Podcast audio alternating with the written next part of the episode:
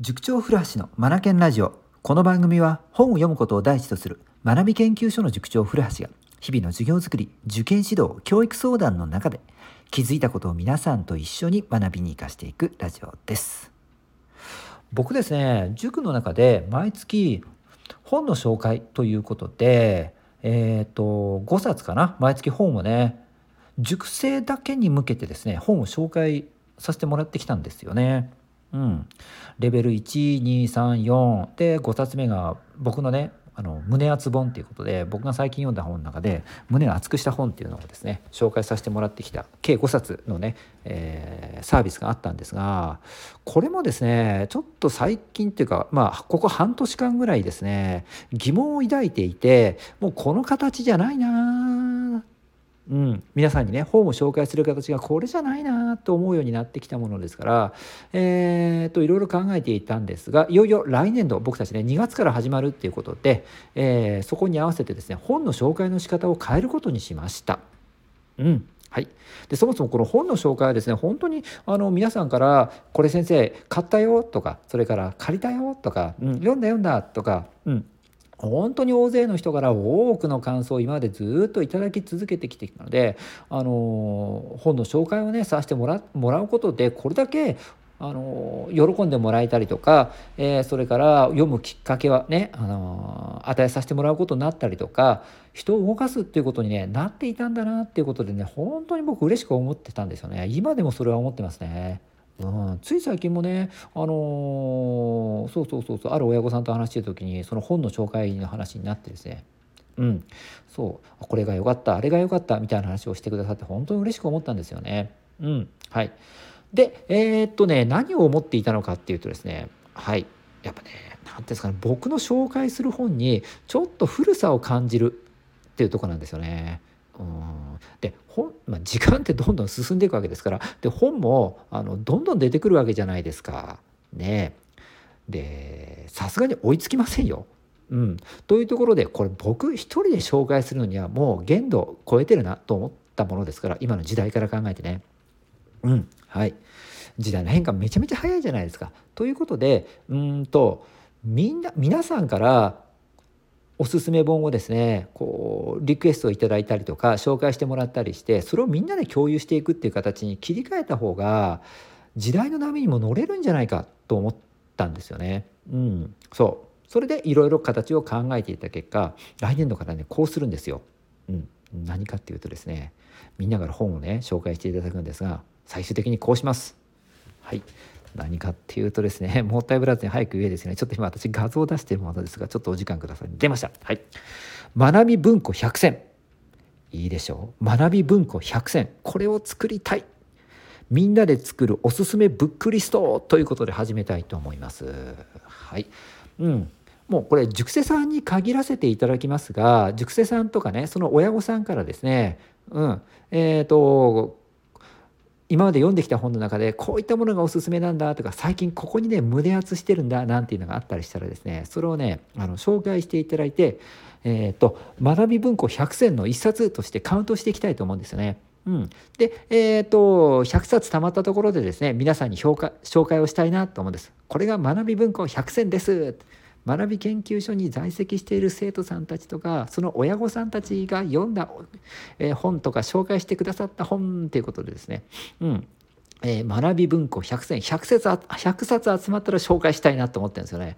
これどうですか？面白そうじゃないですか？っていうか読みたいですよね。ここに紹介されてる本。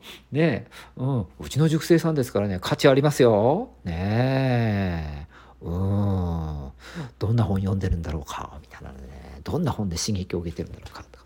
うん、でこちら側もただ単に本を紹介してもらうでは面白くないのでこの後、えーと、紹介してもらったものを文庫100選として、うん、こちらで編纂するっていうかまとめて皆さんの前に提示するつもりでいるので、えーと皆さんのためになるようにその後ですねこの100選のブックリストを見たがゆえに本の世界が広がりましたとかこれで運命人生を変える一冊に出会いましたって何か言ってもらえるとむちゃくちゃ嬉しいじゃないですか。ここを僕ねエンドポイントにしてるんですよ。うんうん。いいでしょ？うん、なので、えー、っとですね、条件設けたいんですね。で条件はね、2つぐらい考えていて、1つがカテゴリー分けですね。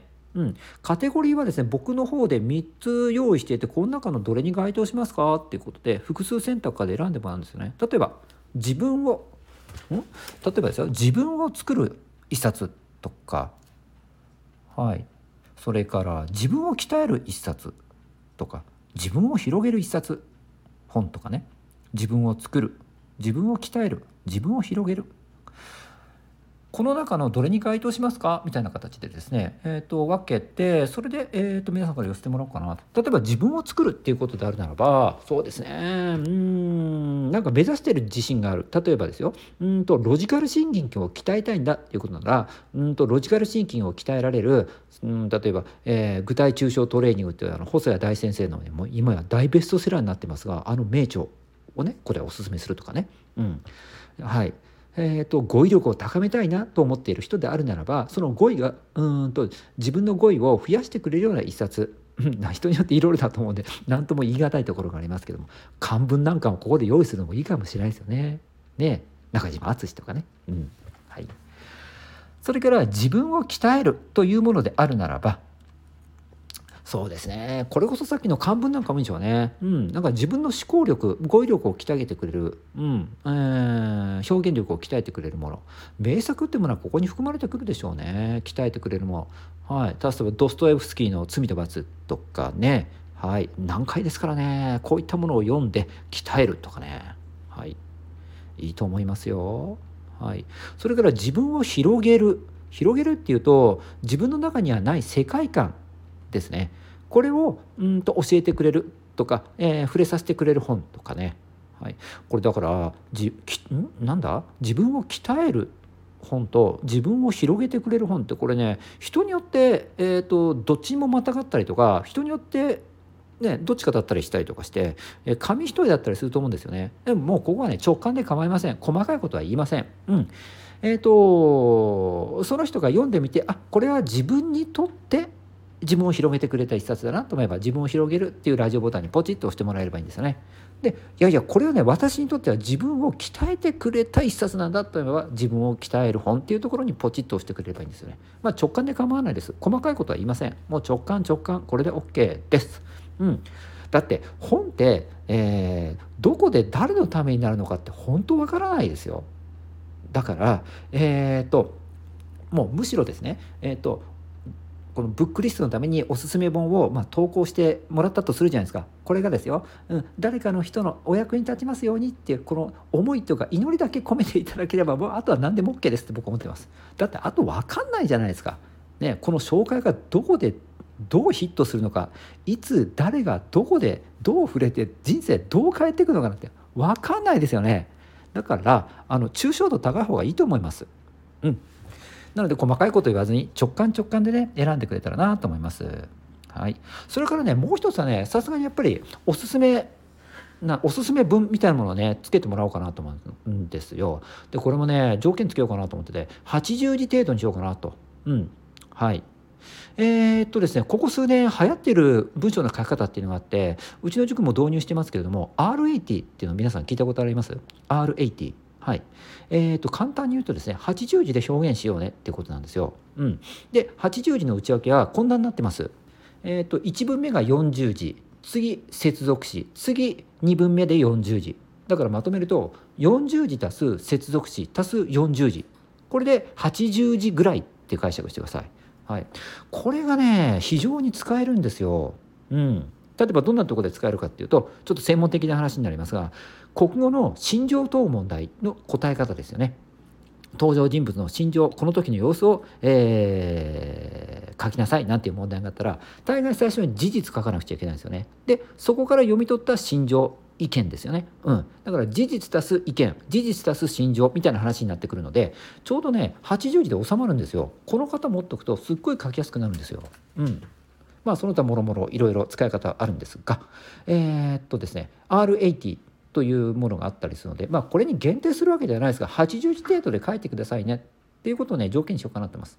80字ならば軽い紹介にはならないですからね、めちゃめちゃ良かった、丸、ね、これ八丈寺には程遠いあの文字数ですからこんなんじゃなくてうんとね、えー、充実充実とまではいかないかもしれないですけど八丈寺ならある程度そのえっ、ー、とおすすめしている方の気持ちとかそれから観点が見えるんじゃないかなと思いますから。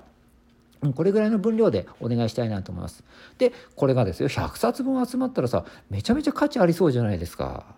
ねえ。面白そうでしょ？そうそう。これをね、うん、2月から始めてきますよ。これはねうちの塾生だけに限定しますけどね。まあその親御さんお父さんお母さんも手伝ってくださいね。おすすめの一冊とかね「うん、俺」とか「私の人生を変えたもの」本きっと終わりなんじゃないかなと。思いますのでそれ紹介してください。エピソード付きで。僕読みたいです。うんお願いします。という形でですねうんえー、っと本の紹介についてですね形を改めます。もう大きく変えてしまいます。あもちろん僕も、うんあのー、紹介してきますからね。うんはい。引き続き紹介をさせていただきます。はい。ということですねみんなでえっ、ー、と学び学び文庫100選これを作っていこうじゃないか。ということで本のもはや紹介ではないんですが えっと本の在り方ですよね。本との出会いの在り方を、うん、再プロデュースしたという言い方がいいのかな。このような形でですね2月からやっていこうと思います、うん、楽しみにしていてくださいね。はい。それでは今日も最後までお聴きくださりありがとうございました。リードマーラーマーチェンジダグループ素敵な一冊を。